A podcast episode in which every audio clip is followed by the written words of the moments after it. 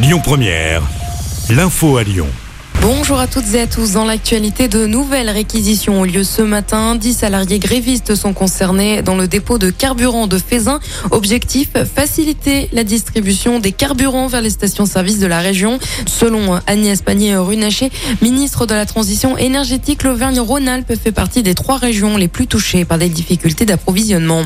La situation continue de s'améliorer. 22,8% des stations-service du pays étaient concernées mardi soir par des difficultés d'approvisionnement sur au moins un carburant. Le premier volet du budget 2023, le gouvernement menace d'avoir recours au 49.3 aujourd'hui alors que le projet de loi est examiné à l'Assemblée. Le 49.3 permet de faire passer un texte sans vote sauf s'il y a une motion de censure de l'opposition. Le laboratoire Merck annonce sa mise en examen pour tromperie aggravée dans l'affaire de l'évothyrox.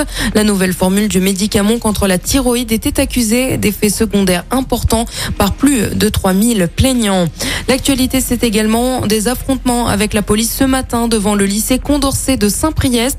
Un blocus était en cours d'installation par des élèves dans le cadre de la mobilisation pour l'augmentation des salaires. Sur place, la police a été visée par des jets de projectiles et a répliqué en faisant usage de gaz lacrymogène. Il n'y a pas eu de blessés. Selon le progrès, les forces de l'ordre ont procédé à cette interpellation. À Tassin, la 2001, une femme de 82 ans a été grièvement blessée hier après-midi dans un accident de la circulation. Selon le progrès, la femme se serait endormie au volant boulevard du Valvert. Sa voiture a traversé la route avant de percuter un obstacle. La victime a été transportée en urgence à l'hôpital Édouard Herriot avec un pronostic vital engagé. L'Assemblée régionale en visioconférence demain et vendredi. Ça ne passe pas pour l'opposition. Les élus socialistes ont saisi la justice dans le cadre d'un référé liberté. La région explique la visioconférence par la pénurie de carburant. Mais pour l'opposition, c'est pour éviter à Laurent Wauquiez d'avoir à s'expliquer sur les dîners des sommets.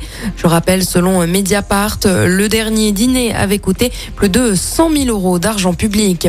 Au moins 11 départements vont bénéficier du régime de calamité agricole. Cela fait suite à la sécheresse de l'été dernier. Le département du Rhône est concerné. L'annonce a été faite par le Comité national de la gestion des risques en agriculture. Les premiers versements d'acompte auront lieu dès le mois prochain.